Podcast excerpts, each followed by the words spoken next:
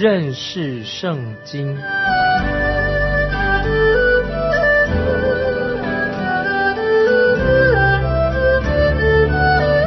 认识上帝的话，把上帝的话带到全世界。本节目是由认识圣经机构和环球广播电台联合制作，欢迎收听。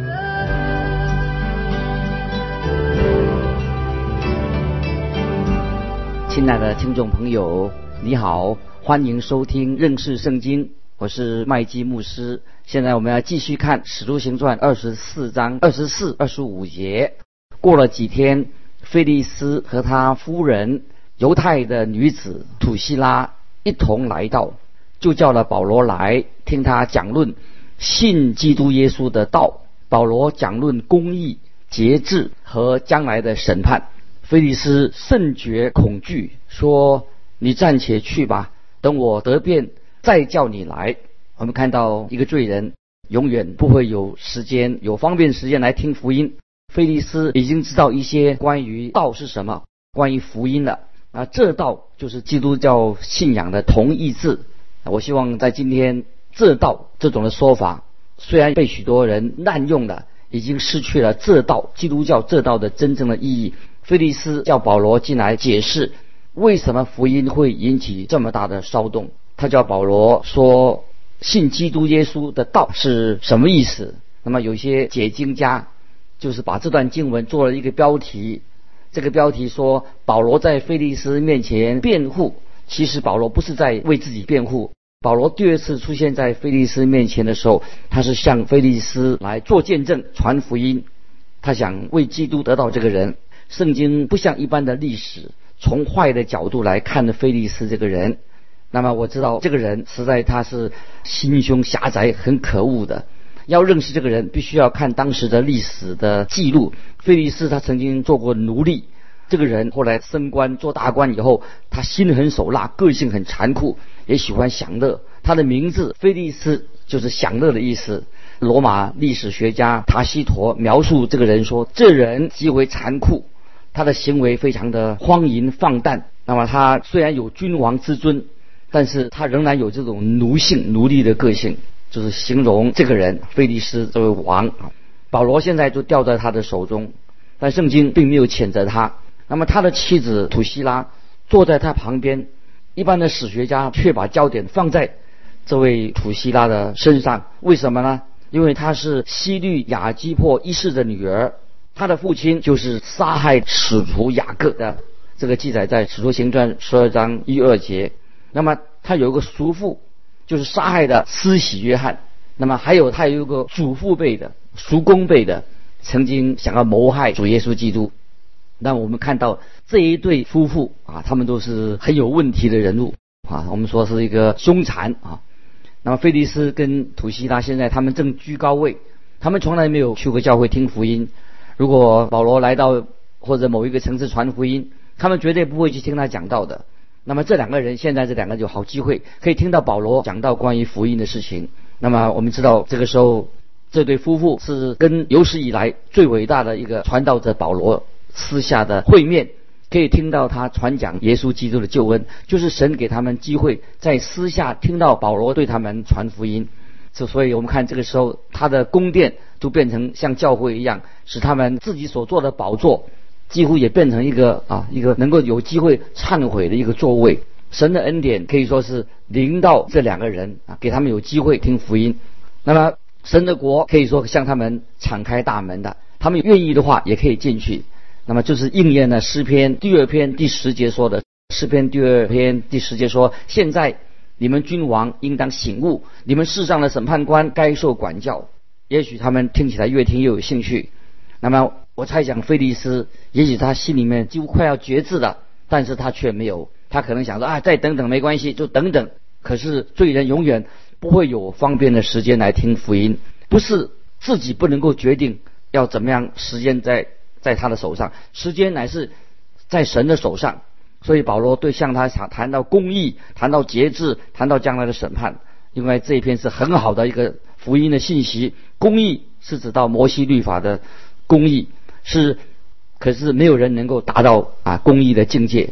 那么律法是指出人就是一个罪人，没有人能够真正完全遵守律法的公义，人不能够满足神公义的要求，罪人必须要站在啊神的面前啊做遭受审审判，因为自己做不到，所以感谢神。神就借着耶稣基督，就为罪人开一条救恩的道路，就是主耶稣他的公义的外袍，使凡是信靠耶稣基督的人，就可以披上这个义袍。这个就是神的义。在罗马书第三章二十二节，罗马书三章二二十二节说，就是神的义，因信耶稣基督，加给一切相信的人，并没有分别。保罗这个时候就谈到啊，人啊没有办法。达到这个义的要求，所以耶稣基督就是为我们罪人预备了救恩。那么，凡是信靠耶稣基督的人，就可以得到神的义。所以保罗也谈到节制，就是我们每个人都要自我控制，要约束自己的行为。菲利斯他是一个被啊情绪、激情所残忍哦、残酷所控制的人，他跟土希拉在神面前都是大罪人，活在罪中。他不懂得什么才是真自由，然后保罗又向他们提到审判，将来的审判，这个就是在启示录二十章十一到十五节提到将来有白色大宝座的最后审判。亲爱的听众朋友，今天你的罪，我的罪，如果不是在我们自己身上的话，不在你身上的话，那么就是在耶稣基督的身上，他担当了我们的罪。如果你的罪是在基督身上，交给托给他，那如果你信靠他，那么在两千年前，主耶稣已经为你的罪付上了代价。将来审判的时候，那你的罪已经被主耶稣一笔勾销了。但是如果你的罪还在身上，那么你就要面临将来的审判。也许人不喜欢听你关于将来审判的事情，菲利斯跟土希拉也不喜欢听到所谓将来的审判。但是如果你的罪，不在基督身上，没有叫基督把你解决了，那么就是表示说你还没有接受耶稣基督做你生命的主。那么到那一天，你就要面临审判的。所以你可以不信，你也可以不听，但是你不能改变啊神所定规的一个事实，你逃不掉将来的审判。但是今天有些传道人他不敢讲这个主题，但是我们应该教导这个主题。那么，但是大多数的传道人只是轻轻的带过。我们看到啊，菲利斯这个人啊，我们看在这看到菲利斯这个人，他他倒是很特别。当保罗被带到菲利斯面前的时候，大祭司亚拿尼亚长老还有呢大律师贴土罗一起都在指控他。菲利斯立刻就看得出来，他们的指控是不能够成立的。他本该马上释放保罗，但是菲利斯。因为他是一个政客，他不希望跟犹太人对立，所以他也没有做出一个正确的裁决，他只是玩弄一下政治手腕。所以菲利斯在私下已经跟保罗谈过，他也受了一定保罗会感动他，可是他还要拖延日子，他不表态。所以我们看到两千多年来人类历史证明，我们人大多是是拖啊拖延，一再拖，不愿意接受耶稣基督，但是有时在拖了最后，可能。就失去了机会，就没有机会接受耶稣基督的。我看到今天年轻人好像看起来比较愿意接受耶稣基督，愿意接受福音，所以我们应当向年轻人传福音。当然，我们不要说啊，年纪越大的人啊，就是越有智慧，不一定。年纪大的人，也许他的心比比别年轻人更硬，更不容易啊接受福音。但是听众朋友，我们就凡是听到福音的人，我们就要接受福音，遵行啊神的道。菲利斯说：“你暂且去吧，等我得便再叫你来。”很可惜，菲利斯一时就没有等到这一天。那么，对于那些迟迟不肯接受耶稣基督福音的人，那么这一天可能就不会来到，就是没有机会的。接着我们看二十六节，菲利斯又指望保罗送给他银钱，所以屡次叫他来和他谈论。那么他看到的菲利斯这个人实在是很狡猾。他是一个心怀不轨的人，他希望来贿赂保罗，好让给或者保罗给他钱，那么他才能够才要释放保罗。这是看二十七节，过了两年，波求菲斯都接了菲利斯的任，菲利斯要讨犹太人的喜欢，就留保罗在监里。我们看到菲利斯还是在耍这个政治的手腕，他把保罗就关在牢里面。按照罗马的律法的话，他没有落实罗马的律法。那么要不要落实司法的正义，要看这个执法的人。保罗他不是有罪，那么他就是无罪。如果保罗犯了叛叛国罪的话，他就该受刑罚；如果他没有罪，就应该把他释放。可是按公义的执法，并没有按公义的执法，所以其实按照公义的话，保罗不应该被关在监狱两年之久。那么保罗这个时候他已经要将要被带到菲斯都的面前，以后会带到菲斯面前，他将要也会被带到。亚基帕王的面前，保罗被带到这些政治人物面前，保罗心里一定觉得很无聊。但是保罗这个时候他的耐性也是被神来考验他。那么，他依然感谢神给他有机会，有一天他可以在罗马帝国最高的官皇帝面前来见证主耶稣。当主耶稣在大马色路上的时候，曾经向保罗显现的时候，就说了。说他他是神所他是神所拣选的器皿，要在外邦人和君王并以色列的面前宣扬我的名啊！这在使徒行传九章十五节啊，主耶稣向他显现的时候就告诉他的。那么就按着神为他所定的计划，保罗向前行。每次保罗都提到主耶稣改变了他的生命，所以保罗言辞之间他都充满了热情，有坚定的信心。保罗他。一心愿意为主耶稣做见证，虽然菲利斯在听到的时候，他也听到心里面害怕，但是，但是他因为他很邪恶、很贪婪，所以这让这些罪来控制他，他失去了，他错过了啊信主的机会。那么，菲利斯这位官员好几次叫保罗，保罗来到他面前，他只想收取贿赂。他并不想要主耶稣的救恩，所以保罗在监狱中，他就安静的忍受了啊一段时刻，两年啊，在这个监狱里面，保罗也忍耐下来的。我们知道一切有神所安排的，神的旨意在带领他。所以听众朋友，因此我们面对困难僵局的时候，要明白一切事情仍然掌握在神的手中，是神来带领、来主导的。现在我们要看《使徒行传》二十五章，二十五章一到四节。菲利斯、菲菲斯都到了任，菲斯都到了任。过了三天，就从该沙利亚上耶路撒冷去。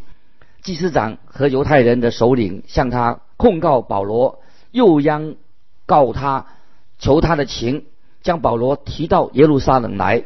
他们要在路上埋伏杀害他。菲斯都却回答说：“保罗压在该沙利亚，我自己快要往那里去。好像看起来菲斯都已经了解了这个整个情况，可能菲利斯已经告诉他保罗被囚的事情，也解释了状况。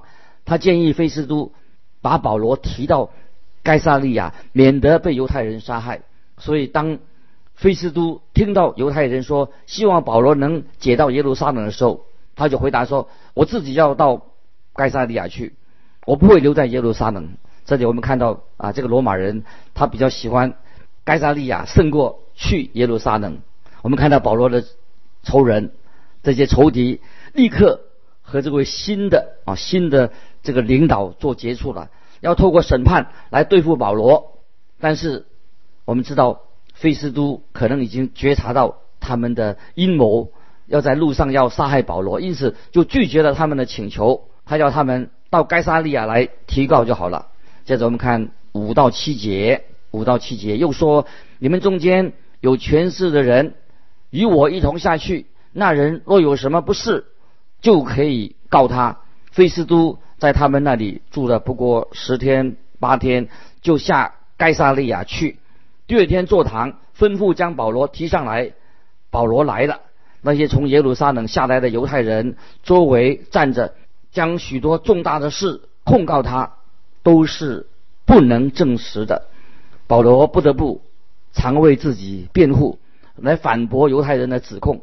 这个也正好使保罗有机会向菲斯都传福音。接着我们看八到九节，保罗分述说，无论犹太人的律法，或是圣殿，或是该撒，我都没有干犯。但菲斯都要讨犹太人的喜欢，就问保罗说：“你愿意上耶路撒冷去，在那里听我审断这事吗？”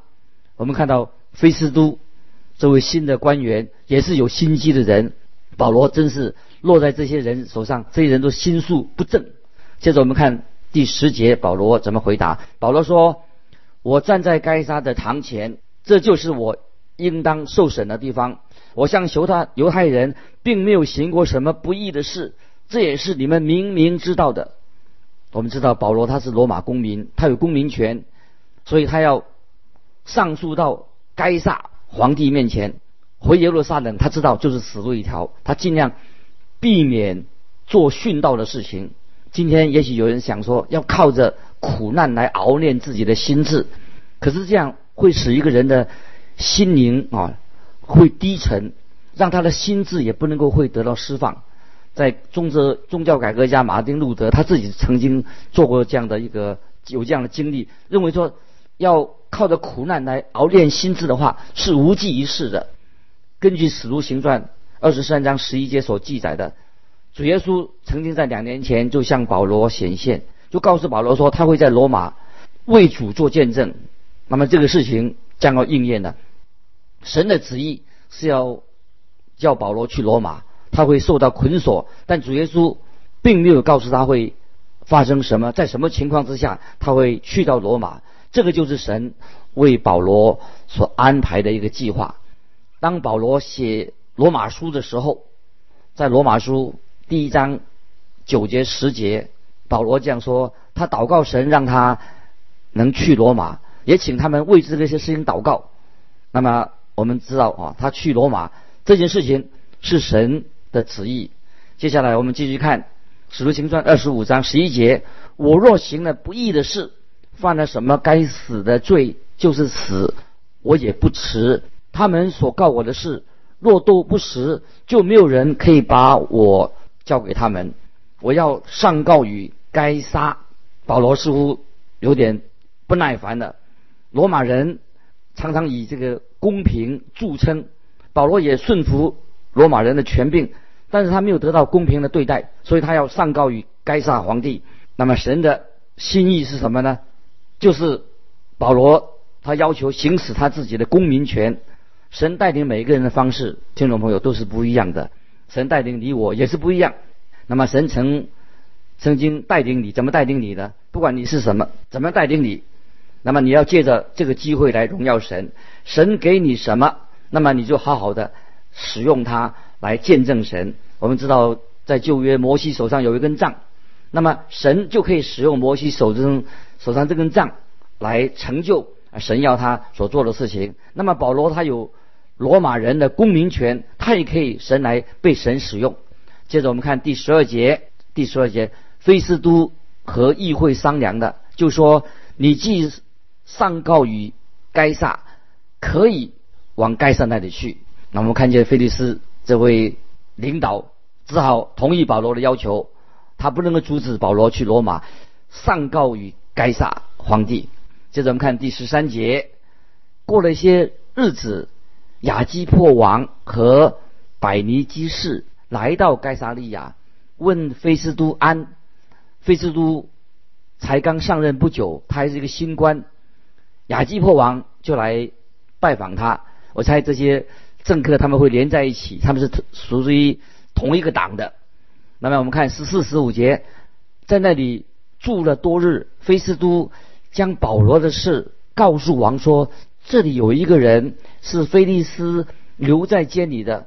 我在耶路撒冷的时候，祭司长和犹太的长老将他的事禀报了我，求我定他的罪。”那么我们看到这个时候，亚基破王百尼基士在那里住了一阵子。那么使徒行传就说他们住了多日。那我们看到，即使是君王或者当时的省的省长领导，聊到最后好像好像没有什么话题的，所以我们看到菲斯就说：“我要向你报告，这里有一个囚犯，这个案子很特别，这个人名叫保罗，他被捕之后，菲利斯把他送到这里交给我，希望你能够听听他的说法。”这个太奇妙了，发生这件事情，我们看《使徒行传》二十五章十六节，我对他们说：“无论什么人，被告还没有和原告对质，未得机会分诉告他的事，就先定他的罪，这不是罗马人的条例。今天我们常认为罗马律法是好像是不太公正，为什么会把保罗放在监狱里面？我们看到主耶稣的案件，属徒保罗的案件当中。”看起来法律真是不公平，但是听众朋友，问题不在法律的本身，而是这些政客、这些人扭曲的法律。所以我们仍要遵循罗马的规则。被告在还没有和原告对质之前，那么罪名还没有确定之前，就不应该先把他刑罚了受罚。接着我们看十七到十九节，及至他们都来到这里。我就不单言，第二天便坐堂吩咐把那人提上来，告他的人站着告他，所告的并没有我所立料的那等恶事，不过有几样辩论，为他们自己敬鬼神的事，又为一个人名叫耶稣是已经死了，保罗却说他活着的。啊，这里又在这段经文里面又提到。复活的问题啊，受到争议了。由此可见，保罗已经见证了耶稣基督的复活。我们看到费斯都也听到了。接着我们看二十到二十二节，这些事当怎样就问？我心里作难，所以问他说：“你愿意上耶路撒冷去，在那里为这些事听审吗？”但保罗求我留下他。要听皇上审断，我就吩咐把他留下，等我解他到该撒那里去。亚基帕对菲斯都说：“我自己也愿意听这人辩论。”菲斯都说：“明天你可以听。”这个时候，我们看见在菲斯都所面对的这个问题，他对他自己觉得很困难。那么，指控保罗的罪名。是煽动叛乱，那么如果是煽动叛乱的话，就是要处死刑的。但他却又没有犯罪，因为保罗要把这个案件上诉到该撒那里。像这种囚犯，那该怎么处理呢？所以他就请亚基帕王来帮他解决他的困境。亚基帕王听过保罗这个人的名字，他也很想听听保罗怎么说，他也想了解这个案子，所以他就。想要听保罗自己来辩解，所以他们就安排了一个会议。那么君王跟省长就安排的这一次的会面很有意义的，就是虽然他们不晓得，但他们不晓得他们自己到底做什么事，但是这已经却是应验了圣经所预言的，就是主耶稣对保罗曾经说啊，保罗会站立在君王面前。啊，听众朋友啊，时间的关系啊，我们这段经文我们就分享到这里。盼望我们听众朋友，圣灵在你心里面动工。对于保罗，他为义受到逼迫，在这些不公义的啊审判官、这些领导面前，他受了许多的委屈。但是感谢神，这个都在神的美好旨意里面。那么保罗就借着这样的机会，他可以最后可以上诉到。罗马皇帝面前，他也有机会在这些啊地方的这些领导面前，能够有机会见证啊主耶稣基督的复活，他的大能。所以有时我们遇到困难的时候，常常神就借用这些困难，使我们在这种困境当中来见证啊奇妙主耶稣的救恩。所以听众朋友，盼望你有时遇到难处的时候。我们就把这个重担卸给神，求神透过这些重担、这些难处，让我们看见啊神的美好的旨意在带领我们啊基督徒的人生。啊，这是我们每一个基督徒在我们活在这个世界上的时候啊，我们就像圣经所告诉我们的，在世界上我们有苦难，在耶稣基督里面有平平安，所以我们在这种状况之下，就像保罗一样，仍然啊，神为我们开一道福音的门，使我们可以见证这位又真又活、从死里复活的主耶稣。巴不得我们听众朋友啊，透过《使徒行传》啊这一卷书。看过啊，保罗、彼得这些使徒们传福音的过程，都看见福音的大能是要拯救一切相信的。福音是神的大能，要拯救一切相信的，给每一个人，包括这些至高的领导，都有机会认识独一的真神耶稣基督。啊，时间的关系，今天我们就分享到这里，我们下次还要继续。再见，愿神祝福你。